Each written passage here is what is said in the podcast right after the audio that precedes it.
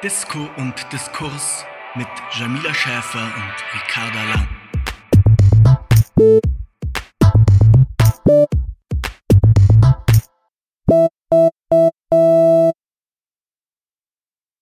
Ja, hallo ihr Lieben. Willkommen zu unserer fünften Podcast-Folge. Wir sind ja mittlerweile schon in der Sommerpause und hoffen, dass wir die Sommerpause aber auch ein bisschen können, um noch ein paar Folgen aufzunehmen. Wir hatten jetzt zwischendurch mal eine kleine Pause zwischendrin gemacht, weil wir auch noch sehr viel Arbeit hatten mit dem Grundsatzprogramm und mit der Fertigstellung. Aber jetzt haben wir zumindest auf dem Papier keine Sitzung mehr und äh, sind offiziell quasi in der sitzungsfreien Zeit angelangt, was uns natürlich auch noch mal eigentlich mehr Zeit geben sollte für andere Dinge als Prozesse im Bundesvorstand zu machen. Ricarda, wie nimmst du gerade die Sommerpause so wahr? Ist sie bei dir schon angekommen? Um ehrlich zu sein, fühlt sie sich noch überhaupt nicht an wie Sommerpause. Also mir war die letzte Woche auch noch super aufregend, weil ich für den Bundestag kandidiere in Baden-Württemberg und da war letzte Woche Ausstellungsversammlung von dem Kreisverband, also wo man sozusagen dann als Direktkandidatin für den Wahlkreis gewählt wird in Schwäbisch Gmünd und das war am Freitag und da war ich natürlich sehr nervös die ganze Woche und nochmal irgendwie auch viel Vorbereitung, Rede schreiben. Obwohl, das habe ich eigentlich erst am Freitag gemacht, weil ich immer, ich verkack's immer total, Reden im Vorhinein zu schreiben, dann immer so zwei Stunden vor Versammlung. Und ich so, jetzt, was mache ich jetzt? Aber trotzdem war es natürlich so sehr prägend für die Woche. Und eigentlich war meine Vorstellung, das wird nochmal so voll die aufregende Woche.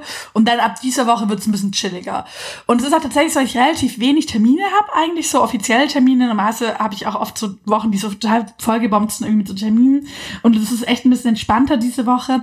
Aber es sind jetzt so voll viele Themen irgendwie aufgekommen in der Woche, die halt in meinen Bereich fallen. Also Frauenquote bei der CDU, reproduktive Gesundheitsversorgung, vor allem auch nochmal mit Blick auf Baden-Württemberg ganz viel ähm, jetzt nochmal auch um diese Gleichstellungsstrategie der Bundesregierung. Und dadurch war jetzt die letzten Tage bei mir sehr geprägt von Presseanfragen und Telefonaten und sowas. Und ja, es ist nicht so richtig Sommerpausen-Feeling. Bei dir?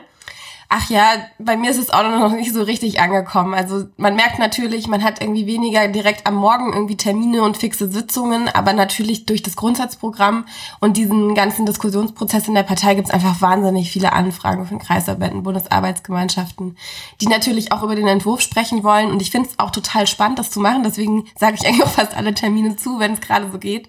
Aber man hat dann natürlich trotzdem immer abends nochmal hier Instagram Live da, Webinar hier, UV-Sitzung, KV-Sitzung da und da, Bundesarbeitsgemeinschaftstreffen hier und da. Und auf der einen Seite macht es super viel Spaß, weil ich eigentlich auch solche Diskussionen zu sehr grundsätzlichen Fragestellungen, auch zu dieser Frage, wie kommen wir jetzt eigentlich über die Krise hinaus und was können wir da auch als Partei nochmal als Zukunftsentwurf anbieten, finde ich total interessant. Und wir haben ja auch sehr, sehr viele coole Leute in der Partei, die da auch nochmal sehr substanzielles, interessantes Feedback zu dem, was wir uns bisher als Bundesvorstand überlegt haben geben können und nochmal voll neue, geile Impulse bringen. Aber auf der anderen Seite muss ich auch sagen, ich freue mich jetzt auch mal auf so eine Zeit, wo man irgendwie nochmal ein bisschen wirklich weiß, ich kann jetzt mal einen Tag lang einfach am See liegen und muss mich nicht damit beschäftigen, weil ich abends nochmal irgendein Instagram Live machen muss und was ich da wieder erzählen muss. Also das, ich finde auch als Politikerin oft nimmt man sich auch zu wenig Zeit, um mal zu lesen und irgendwie mal den Kopf frei zu kriegen und auch noch mal so ein bisschen kreative Impulse sich wieder zu gönnen und dafür Raum zu schaffen. Und darauf freue ich mich, dass es vielleicht hoffentlich bald zumindest der Fall sein wird. Das hoffe ich auf jeden Fall auch. Also ich muss sagen, ich bin erstmal auch total froh, nicht mehr diese Dauersitzungen zu haben. Also ja. Jamila und ich hatten irgendwie, wir hatten so Wochen im Grundsatzprogramm, wo wir, glaube ich, so vier Sitzungen die Woche mit vier bis fünf Stunden gemacht haben und irgendwann konnte man die Gesichter nicht mehr sehen und es war so ein bisschen Dank. so gerne. Es war nichts Persönliches. Wir hatten eigentlich eine ich verstehe schon, was du meinst. Ja. Die fand ich echt nice. Da haben wir irgendwie, glaube ich, nochmal so neun Stunden oder so, wo wir dann auch vor Ort, also natürlich mit Sicherheitsabstand und Maske und allem, aber wirklich nochmal vor Ort verhandelt haben, wo auch wirklich nochmal spannende Debatten aufgekommen sind. Trotzdem war ich auch froh, als das jetzt vorbei war und jetzt nochmal in den Diskussionsprozess zu gehen wir fahren ja auch zusammen in Urlaub, jetzt im August, wo ich mich mega drauf freue. Mein Plan ist aber, den ganzen Tag rumzuliegen und Aperol Spritz zu trinken. Ich habe noch ein bisschen Angst, weil Jamila irgendwie so manchmal so fahrradwütig wird. und es weiter auch schon Flo, weil ich schon zu mir, oh Gott, die wollen bestimmt Fahrradtouren machen die ganze Zeit. Ich hoffe nicht. Bitte, bitte zück mich nicht zum Fahrradfahren. Also ich habe jetzt eigentlich geplant, dass wir mal so um sieben aufstehen ah. und dann äh, Fahrräder ausgeben an alle Beteiligten und dann geht's los zum See und erst wenn man drei Runden geschafft hat, darf man sich das erste Eis gönnen. Das ist ja auch immer meine Vorstellung von. Das könnt ihr voll gerne machen. Ähm, und ich halte währenddessen die Wohnung für uns alle warm. Und wie so trinke Aperol Ich glaube, ich sollte nicht kochen.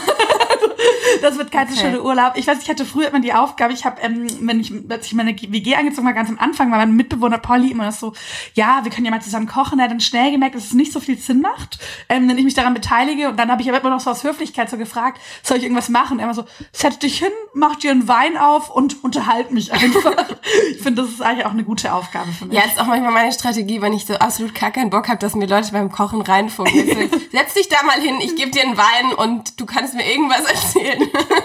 also kann ich, kann ich auf jeden Fall nachvollziehen. Das liegt in meiner überzeugenden Entertaining-Qualität. Auf jeden Fall. Aber doch, ja, das, das kann man auf jeden Fall so sagen. Ja. Ich, ich würde mir auch auf jeden Fall vielleicht für, für die nächste Kochsession nochmal einen Podcast von dir anmachen. Sehr schön. Da haben wir jetzt schon eine Aufgabenteilung für den Urlaub. Das finde ich super.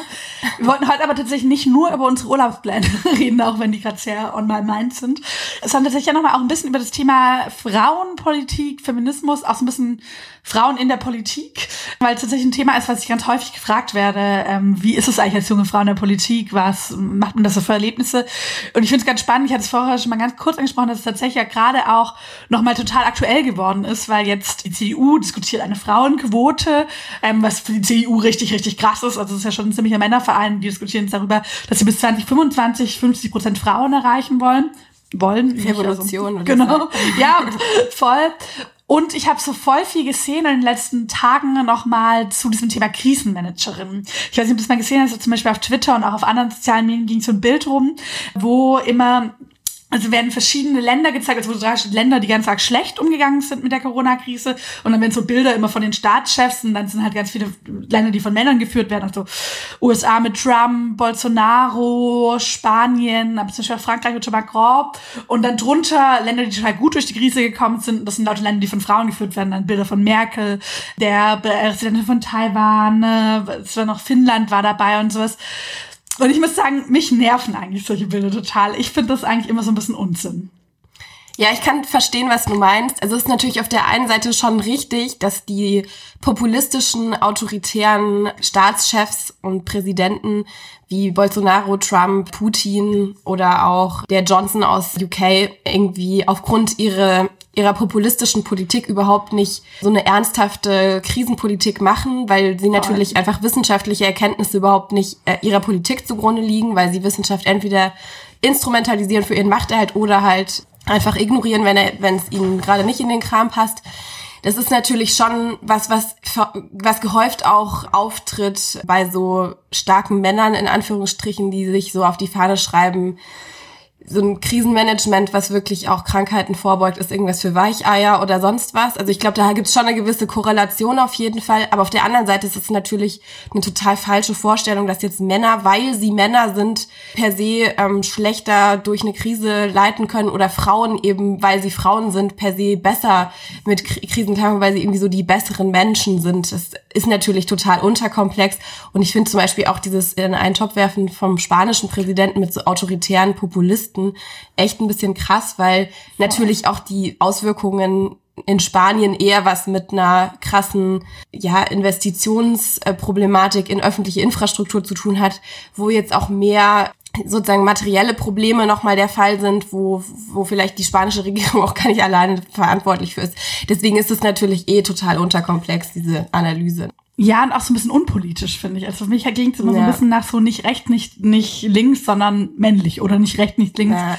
sondern weiblich. Und das finde ich sozusagen auch, also wenn man sozusagen anfängt, politische Unterschiede und auch politische Ansätze zu negieren, im Sinne von, es wäre einfach nur so eine Frage von Geschlecht. Ich finde, das wird dann ja auch teilweise zu so einer komischen Betrachtung. Also wenn wir uns einfach mal ein sehr blattes Beispiel, aber zum Beispiel würde ich sagen, dass wahrscheinlich schon Macron bei aller Kritik, die ich an Macron habe, in Frankreich jetzt besser diese Krise gemeistert hat, als es Le Pen ähm, als als rechtsextreme ja, Präsidentin so gemeistert hätte. Und ich sehe voll den Punkt, also ne, ich will es auch gar nicht negieren, dass es natürlich Auswirkungen von Männlichkeit auf die Art, wie bei uns Politik gemacht wird. Und ich glaube in doppelter Hinsicht, einmal haben natürlich diese toxischen Männlichkeitsvorstellungen, dieser der starke Mann, der sich alleine durchkämpft, auch ein bisschen Scheiß auf demokratische Verfahren gibt. Ähm, das spielt natürlich bei einer populistischen, bei einer faschistischen, bei einer rechtsextremen Ideologie eine total große Rolle. Ich finde, das beste Beispiel dafür ist Bolsonaro. Mhm. Der hatte so ein Zitat letzte Woche total widerlich, wo er so meinte, ja, äh, Masken sind nur so Schwuchteln. Also genau diese Vorstellung, ein starker Mann braucht keine Maske ist, so. Und man sortiert die Schwachen einfach aus und die sollen dann halt schauen, wo sie bleiben, weil es ist sowieso nur, du hast eh nur eine Lebensberechtigung, wenn du halt irgendwie ein krasser Typ bist, so. Diese Voll. Vorstellung steckt ja am Ende dahinter. Total. Und auf der anderen Seite würde ich auch sagen, dass natürlich bestimmte Verhaltensweisen, die sehr stark mit so einem Männlichkeitsideal zu tun haben, auch abseits von populistischer und rechter Politik, natürlich stark in der Politik vertreten sind, auch oft die nicht besser machen. Also so dieses, eine Form von Selbstüberschätzung, so ein bisschen so Männerbünde zu schmieden, sich so auf die Schulter zu klopfen gegenseitig und auch so ein bisschen das Brusttrommeln. Und das ist natürlich was, wo oft Frauen sehr viel weniger an den Tag legen wegen Sozialisation, auch weil es natürlich einfach von, bei diesem Game nie Teil davon waren. Und das wird ihnen ja auch gar nicht zugestanden und sowas. Ähm, und das kritisch zu hinterfragen, finde ich total gut, mache ich auch ganz viel in meiner Politik. Aber genau, es sollte halt nicht so essentialisierend werden. Also im Sinne von Frauen sind halt irgendwie die besseren Menschen aus sich heraus. Und es sollte natürlich auch eigentlich der Anspruch erhoben werden, das zu verändern. Und nicht einfach nur zu sagen, wir ersetzen die Leute jetzt von Frauen. Weil da muss ich auch sagen, das finde ich dann sozusagen, wird auch unpolitisch nicht alle Frauen machen automatisch eine feministische Politik. Mhm. Wenn wir zum Beispiel Deutschland anschauen, ja, ich würde auch sagen, Merkel hat nicht die schlechteste Krisenpolitik gemacht, aber gerade Frauen wurden eigentlich komplett vergessen in der Krise. Ne? Die wurden einfach wieder in alte Rollenmuster zurückgeschickt. Man kümmert sich mal zu Hause um die Kinder. Homeoffice ist ja eigentlich auch dasselbe wie Kinderbetreuung. Und da würde ich immer sagen, es gibt einen Unterschied zwischen einfach nur dem Anspruch, mehr Frauen in der Politik zu haben und einer tatsächlich feministischen Politik im Sinne aller Frauen, halt auch von den Frauen, die in schlechten Jobs leben, äh, schlechten Jobs arbeiten, arbeiten, die als Geflüchtete herkommen, die irgendwie als Transfrauen beschissene Erfahrungen Pathologisierung machen. Und ich glaube, da müssen wir als Feministin eigentlich ein bisschen mehr fordern, als einfach nur, wir wollen eine Frau in der Staatsspitze. Ja, das, dahinter steckt ja auch so ein bisschen diese platte Vorstellung, je mehr Frauen in der Politik sind, desto mehr wird halt auch einfach an Frauen gedacht. Und so einfach ist es eben nicht, weil es ja auch auf insgesamt die Frage ankommt, wie wichtig ist einer Politikerin oder einer, einem Politiker tatsächlich eine gleichberechtigte Gesellschaft. Und es kann auch ganz unterschiedlich aussehen. Also je nachdem, wie konservativ oder rechts eben eine Politikerin oder ein Politiker ist, werden dann ganz, ganz andere Prioritäten auch gesetzt. Und unsere aktuelle Bundesregierung hat ja teilweise auch die Familienministerin überhaupt nicht in diesem Krisenstab genau. mit drin gehabt. Da gab es ja auch Frauen, die das so entschieden haben, dass das nicht gemacht werden soll. Und dann wurden, wurde eben klar die Priorität erstmal gesetzt, wir wollen tatsächlich erstmal die Wirtschaft. Äh, wo Frauen noch rausdividiert werden. Genau, wo ja Frauen eigentlich auch Teil davon sind, weil natürlich die Reproduktion die ja Frauen zugewiesen wird in unserer Gesellschaft, hängt ja einfach auch mit der Produktion zusammen und es wird ja auch teilweise sehr künstlich getrennt auf ja. jeden Fall. Aber darin, also dass das so gemacht wurde und dass eben auch viele Fragen, die bei dieser ganzen Rückbesinnung auf irgendwie so eine Kleinfamilie, wo die Frau dann wieder alles regelt im Haushalt, damit äh, dann auch in der Corona-Krise alles noch irgendwie halbwegs funktioniert im Lockdown gemacht wurde, hat ja einfach was damit zu tun, dass auch in einer, äh, in einem Kabinett, wo viele Frauen sitzen, dann diese Fragen überhaupt nicht prioritär auf der Agenda waren. Und da merkt man eben, dass man auch substanziell an dieses Thema rangehen muss und es eben nicht damit getan ist, dass mehr Frauen in der Politik sitzen, obwohl das natürlich auch ein wichtiges feministisches Ziel ist. Genau, aber halt nicht, weil sie die besseren Menschen sind oder weil sie irgendwie die besseren Politikerinnen sind, sondern weil es ja einfach um demokratische Teilhabe geht. Also ich genau. würde halt sagen, sie sind Menschen und sozusagen ein Gleichheitsanteil, daraus wickelt sich ab. Frauen haben das gleiche Recht auf demokratische Teilhabe. Und dann sieht man natürlich, davon sind wir gerade relativ weit entfernt, im Parlament nur 30 Prozent Frauenanteil, in den meisten Parteien zu wenig. Da, wo es keine Quoten gibt, kommen Frauen kaum nach oben. Und dann würde ich immer sagen, das ist sozusagen ein demokratisches Problem, weil eben dieser Teilhabeanspruch nicht eingelöst wird.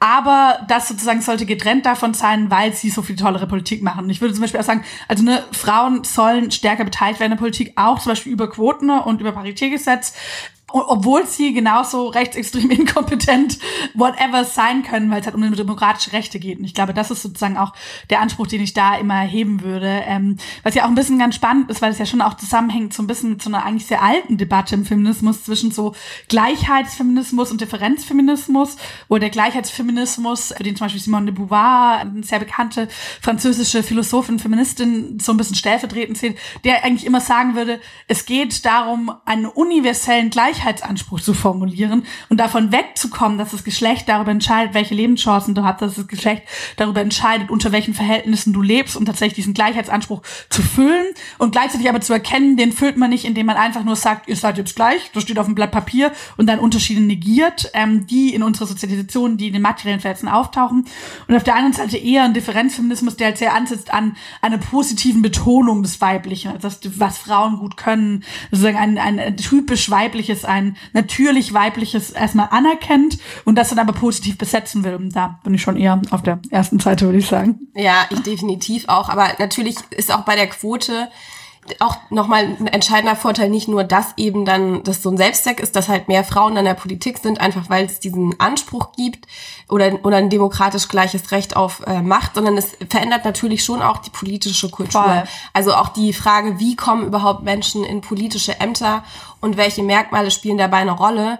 Man hat ja auch gemerkt, es gibt ja auch Umfragen dazu, dass auf jeden Fall die äh, Kompetenz auch der Männer gestiegen ist, dadurch, dass eine Frauenquote eingestellt wurde, weil eben auch Qualifikationsmerkmale, die auf Kompetenz oder Substanz in der Politik setzen, viel, viel größere Rolle spielen, wenn halt Männerbünde zum Beispiel eine geringere Rolle spielen. Weil das, muss man ja dazu sagen, ist einfach in der Politik leider immer noch ein relevanter Faktor auch nicht weniger jetzt in unserer Partei, würde ich sagen, aber auch da ist natürlich die Partei auch nicht frei von der gesellschaftlichen von gesellschaftlichen Rahmenbedingungen, wo einfach in der Wirtschaft, das sieht man ja daran, dass wir immer noch einen einstelligen Prozentsatz an Frauen haben, die in irgendwelchen DAX-Unternehmen sind, dass einfach dieser Wandel halt super, super langsam passiert, weil gerade Männer sich auch oft als Nachfolger einfach ähnliche Leute aussuchen, wie sie selber sind. Und natürlich dann, wenn sie schon in machtvollen Positionen sind, auch einen besseren Einfluss darauf haben, wer denn danach kommt. Und so eine Quote kann natürlich einfach beschleunigen, dass solche Kriterien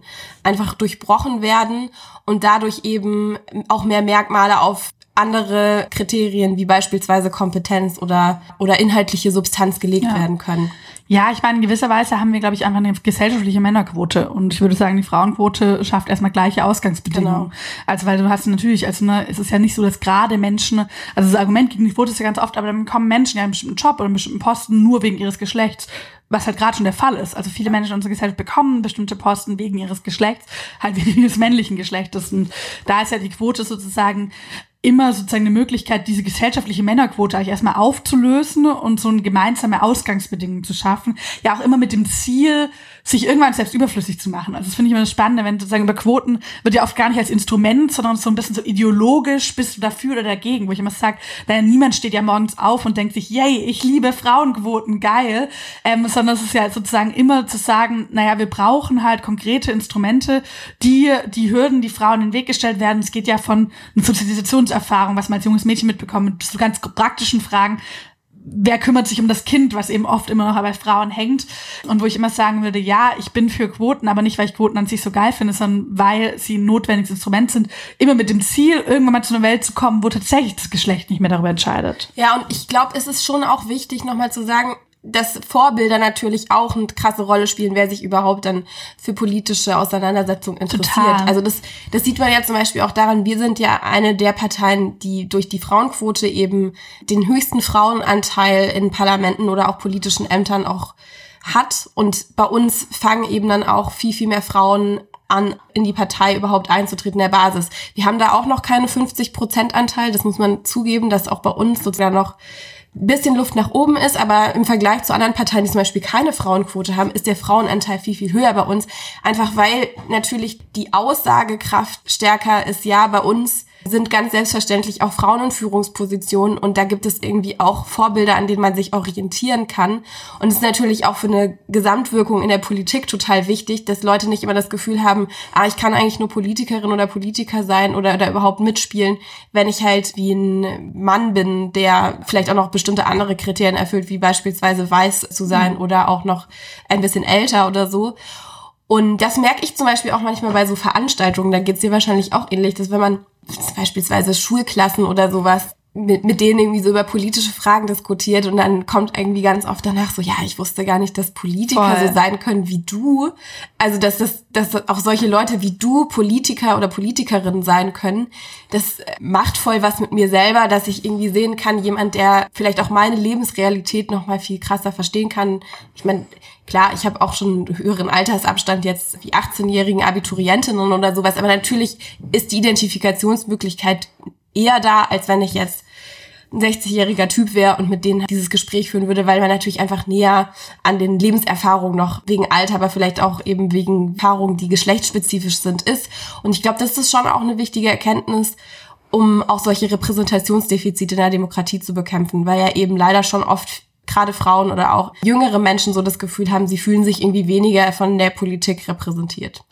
Ja, und ich glaube, gerade diese Selbstverständlichkeit macht natürlich auch was mit einem. Also wenn man halt nicht das Gefühl hat, okay, ich bin die eine Frau, die sich hier nach oben kämpfen kann, was mir auch ganz oft dazu führt, dass man so mhm. Männerbünden ausgesetzt ist. Also ich finde, das habe ich schon oft irgendwie das Gefühl, dass es auch in der Politik natürlich oft solche Tendenzen gibt. Es gibt halt irgendwie sehr starke Männernetzwerke und die entscheiden dann, welche eine Frau es nach oben lassen. Und wenn du zum Beispiel eine Frauenquote hast, ist es halt selbstverständlich, es gibt einen Platz für eine Frau sozusagen. Und das ist sozusagen, und auch in der Umgangsweise will ich sagen, dass es schon was verändert, als zum Beispiel in der Partei von uns, wo wir eine Frauenquote haben. Wenn halt es normal ist, dass zum Beispiel junge Frauen mitentscheiden. Ne? Ich würde nicht sagen, dass es bei uns kein Paternalismus gibt. Das wäre, glaube ich, so ein bisschen zu schön. Natürlich sind auch die Grünen zum Beispiel nicht frei von Sexismus, weil auch, ne, also eine feministische Partei ist nicht automatisch frei von Sexismus, eine antirassistische Partei ist nicht automatisch frei von Rassismus, weil wir alle nicht frei sind von Gesellschaft. Und ich gebe ja nicht in dem Moment, wo ich irgendwie bei den Grünen eintrete, 20, 30, 40, 50 Jahre Sozialisation auf. Das habe ich ja selbst auch nicht. Also ich merke es ja auch bei mir selber aber dass natürlich sozusagen diese Selbstverständlichkeit da ist, dass Frauen mit am Start sind, schon auch was verändert, als ich auch die Erfahrung gemacht habe, dass ich zum Beispiel das Gefühl habe, dass ich in grünen Kontexten so eine Ernstzunehmbarkeit einfach mit dir als politische mm. Akteur gesprochen wird. Und ich meine, ich hatte Erfahrung, ich war einmal bei einer Talkshow, bei einer etwas größeren, wo ich irgendwie neben so einem CDU-Politiker saß. Ich saß so allein zu einer Runde und es war echt so, wir waren zu fünf, glaube ich. Und es waren so vier mittelalte, ich glaube, Lars Klingbeil war der jüngste nach mir, also der ist jetzt auch jünger für einen Politiker, aber jetzt auch nicht mehr super jung, bis halt zu älteren Typen. Und ich saß so in der Mitte, also die eine junge Frau und war irgendwie auch so ein bisschen eingeladen, also die junge Frau, das war wahrscheinlich so meine Aufgabenbeschreibung. Und der Typ, der musste sich halt die ganze Zeit so krass Mühe geben, mir nicht auf die Schulter zu klopfen. Und dazu gesagt, hat immer seinen Arm so gehoben und hat mich auch die Hälfte der Zeit geduzt, während alle anderen sich gesiezt haben und sowas. was Demokratie bedeutet. Stimmt, ja, ja. genau. Und das fand ich schon noch mal so eine sehr krasse Erfahrung, wo ich so dachte, boah, wenn ich in der Partei mit dem wäre, ich hätte ja überhaupt keinen Bock, mich da zu engagieren, wo Leute irgendwie so mit mir umgehen, zu tun, als wäre irgendwie meine, meine politische Einstellung so ein etwas ungeschickter Haartrend in den Teenagerjahren, der sich dann schon auswächst, wenn man erwachsen wird. Ja, ich hatte ehrlich gesagt auch mal so eine ganz ähnliche Erfahrung. Ich glaube, da waren wir sogar auch zusammen mit dabei. Das war auch noch im Bundestagswahlkampf 2017. Da gab es halt so eine politische Diskussion ja. auch mit anderen, anderen äh, Politikerinnen und Politikern zu der Frage, was sind eigentlich die Ziele jetzt für die Bundestagswahl? Und das war auch ehrlich gesagt so eklig. Wir haben halt einfach eine kontroverse Diskussion schon während der Talkshow gehabt, auch mit CDU-Lern. Und dann nach der Talkshow kam halt so der eine Typ von der CDU dann zu mir her und meinte so, also für so ein junges grünes Mädchen hast du dich ja ganz gut geschlagen. Respekt und hat mir halt wirklich so auf die Schulter geklopft und ich dachte mir so, Alter, das ist schon einfach krass, weil wenn man sich jetzt umgekehrt das mal vorstellen würde, der wäre auch nur ein paar Jahre älter als ich, yeah. ne? Also wenn man sich umgekehrt mal vorstellen würde, dass ich halt so einem vielleicht drei Jahre jüngeren Typen irgendwie so den Kopf tätsche und sagst, hast du aber ganz toll gemacht für so, ein, für so einen kleinen Jungen. also ich meine, das wäre halt schon, also da Please merkt man einfach, dass das halt krass sexistisch ist. Das würde ist. aber nicht passieren. Ne? Das würde nicht passieren und ich meine, ich würde mir ja auch richtig scheiße dabei vorkommen, sowas zu machen, weil ich mir so denken würde, so sieht halt respektvoller Umgang in der Politik einfach nicht aus. Und ja.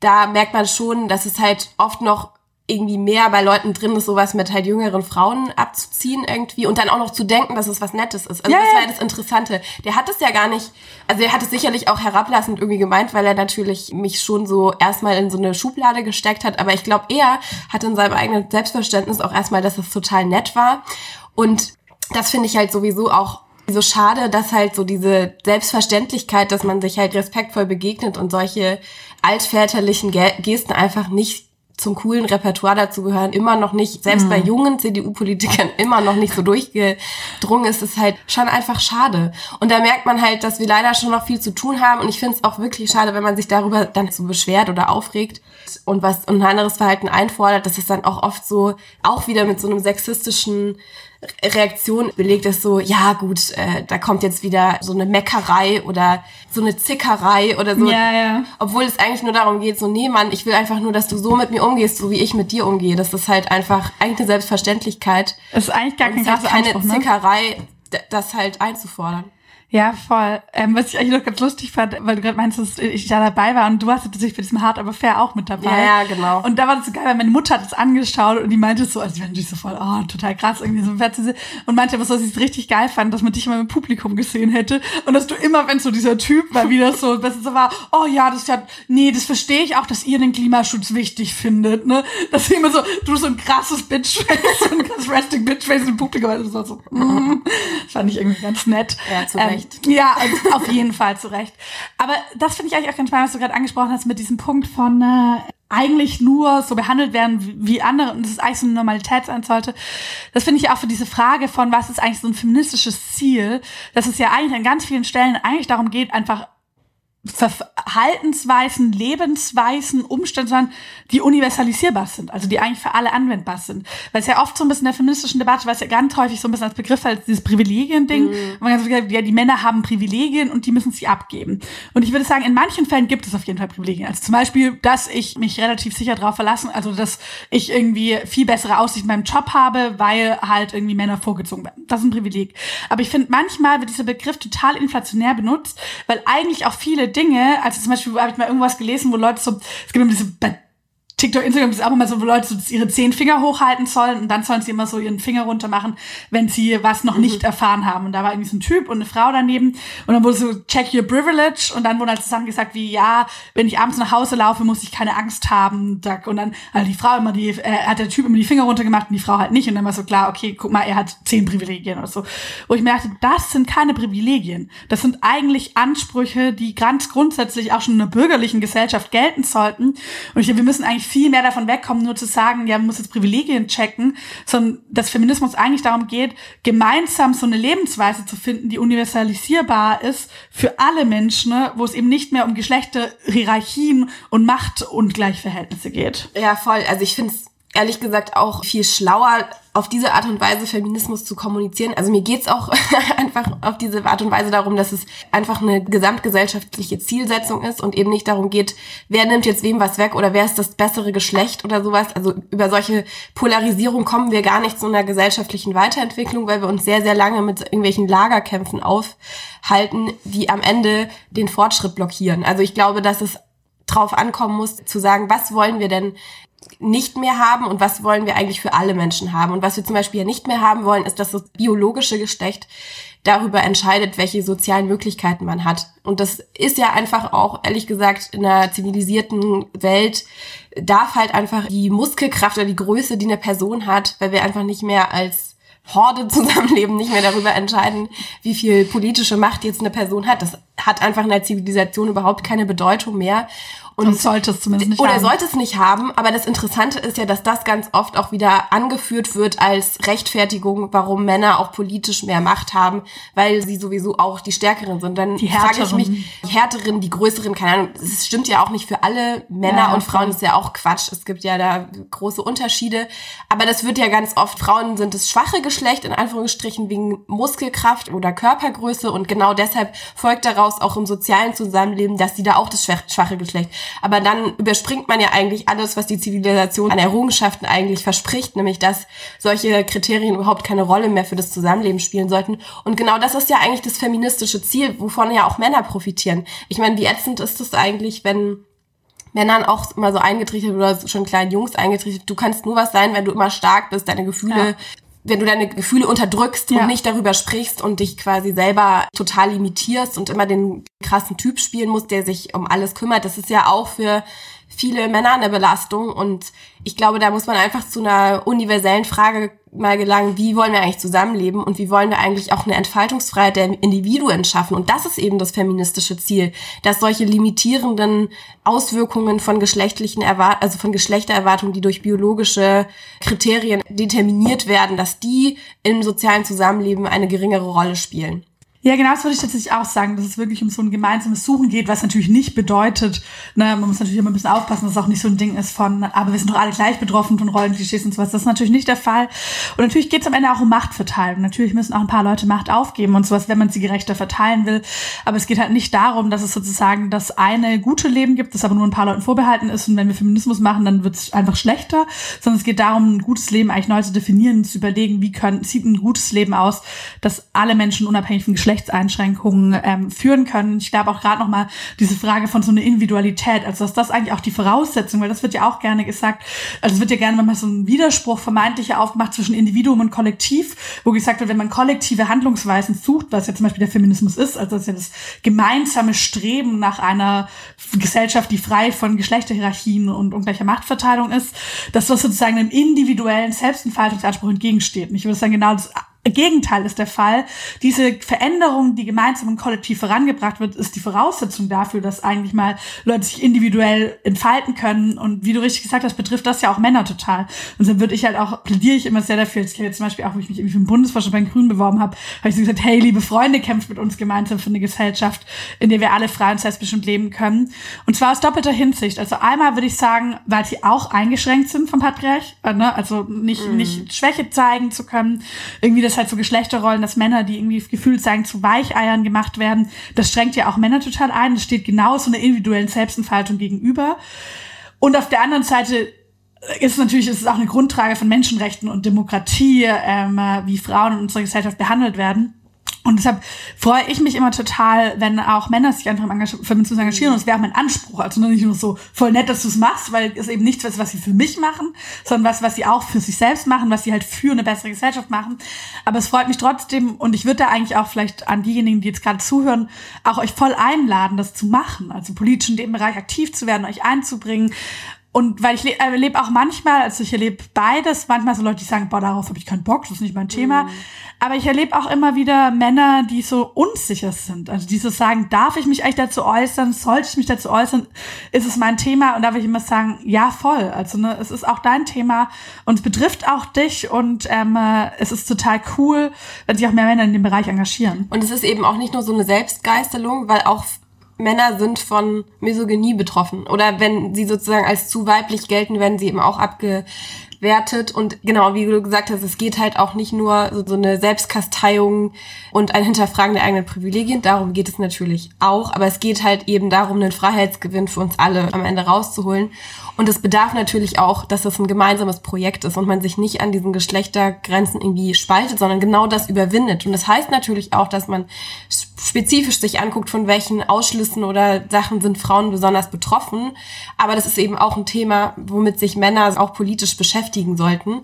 Und ich glaube, was halt äh, ganz oft irgendwie auch so ein bisschen außer Acht gelassen wird, ist, wie wichtig gerade innerhalb von bestimmten Situationen ist, dass auch Männer sich mal einsetzen, wenn ein sexistischer Spruch kommt oder ein blöder Witz gerissen wird, mal zu sagen so, hey Leute, es ist halt eigentlich nicht so lustig. Und nicht immer dann halt den Frauen als alleinige Aufgabe so zugestanden wird, das dann irgendwie zu machen, sowohl im positiven Gemeinten als auch im, das wird halt an die Frauen abgegeben. Und ich finde das zum Beispiel auch etwas, wo wir in der Partei ja auch sehen, dass das durchaus funktioniert. Also man merkt schon, dass auch Männer bei uns in der Partei zum Beispiel irgendwie mal aufstehen und sagen so, hey, diese Art von Altherrenwitz ist vielleicht jetzt nicht so unbedingt angebracht. Und das hat dann manchmal auch gerade in so Gruppen, wo vielleicht noch nicht so eine starke Sensibilität herrscht, auch nochmal eine krasse Wirkung und, und zeigt halt eben, dass solche Fragen an so universellen Linien verlaufen. Und ich glaube, was halt auch noch total wichtig ist, ist, dass man einfach in der Kindererziehung halt auch krass drauf achtet, dass man nicht nur Mädchen darauf irgendwie vorbereitet, irgendwie Angst vor der Gesellschaft oder sowas haben zu müssen, sondern vor allem in der Erziehung von Jungs ansetzt, sich einfach respektvoll zu verhalten. Und dass man so einen universellen Wert, alle Menschen irgendwie gleich zu behandeln, halt auch gerade in der Erziehung bei Jungs nochmal als besonderes Ziel definiert und dass es eben kein Zeichen von Stärke ist, Menschen abzuwerten, mhm. sondern eher ein Zeichen von Stärke auch ist, wenn man auf solche Moves nicht angewiesen ist, um sich irgendwie zu beweisen. Ja, ich glaube, es würde auch voll vielen Menschen äh, so die Pubertät total erleichtern. Also wenn man mhm. eigentlich so ein bisschen auch so in der Erziehung, auch in der Kindheit nochmal anders sozusagen daran geht, wie gehe ich mit meinen Mitmenschen um.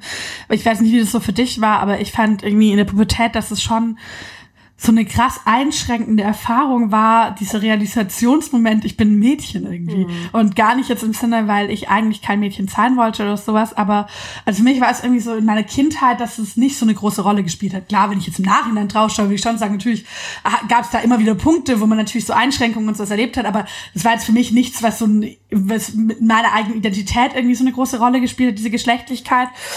Und als ich dann angefangen habe, in die Pubertät zu kommen, am Anfang war ich so voll aufgeregt und fand es so voll geil, weil ich weiß, ist meine Mutter immer so voll, die war, also eine alte Feministin, die war eher immer so total, oh, das ist voll schön, was dann passiert und so.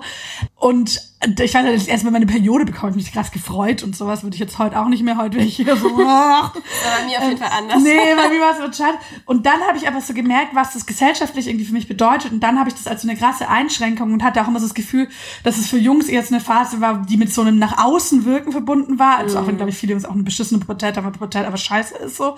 Aber schon mit so einem, jetzt wirst du erwachsen, gehst nach draußen.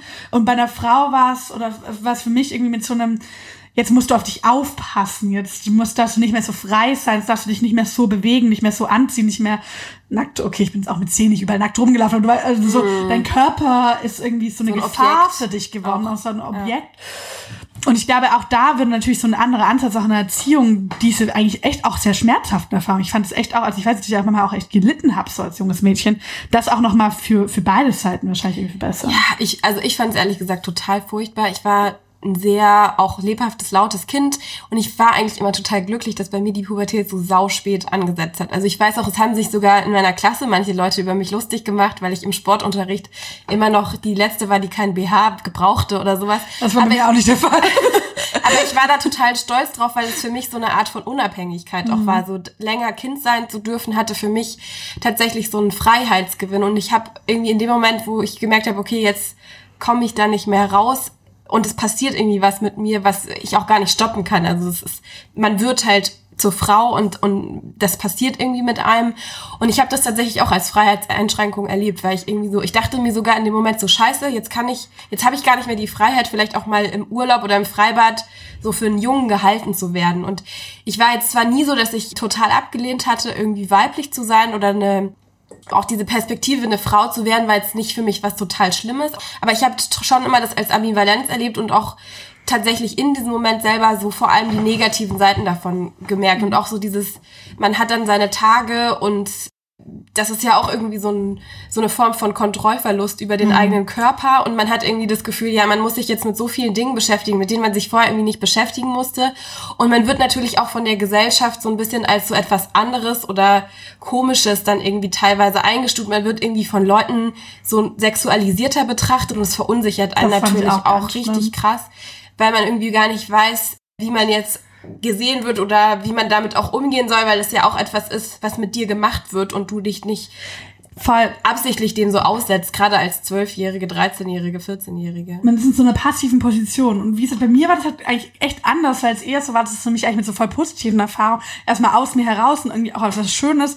Und dann aber ich so gemerkt habe, dass es gesellschaftlich jetzt so ist, was ich sozusagen selbst fühle, gar nicht mit dem zusammenpasst, was irgendwie gesellschaftlich mit mir gemacht wird. Und dann habe ich mich halt auch total in diese Objektposition gedrängt gefühlt. Nicht wirklich sozusagen genau diese Passivität. Und ich meine, das ist schon auch was, finde ich, was man als Frau einfach an verschiedensten Stellen macht. Dieses man wird beleidigt, man wird angegriffen, man wird, ne, das sind jetzt sehr krasse Beispiele, aber sozusagen, dass man oft in so einer passiven Position ist und da vielleicht auch ein kleiner Lesetipp an alle von euch, die Bock haben dazu weiter, weil wir reden jetzt auch schon eine Weile, ähm, aber die irgendwie nochmal Bock haben, da sich vielleicht weiterzubilden, würde ich auf jeden Fall total Simone de Beauvoir, das andere Geschlecht, ans Herz legen. Das ist ein relativ dickes Buch, meiner Meinung nach kann man auch ein paar erste Kapitel überspringen, da geht es sehr lang um so biologische Gegebenheiten. Um ist auch spannend, und Sexualität genau. zum Beispiel. Aber es ist nicht so, dass man es jetzt braucht, um irgendwie weiterzukommen in so einer ja, in so einer feministischen Auseinandersetzung.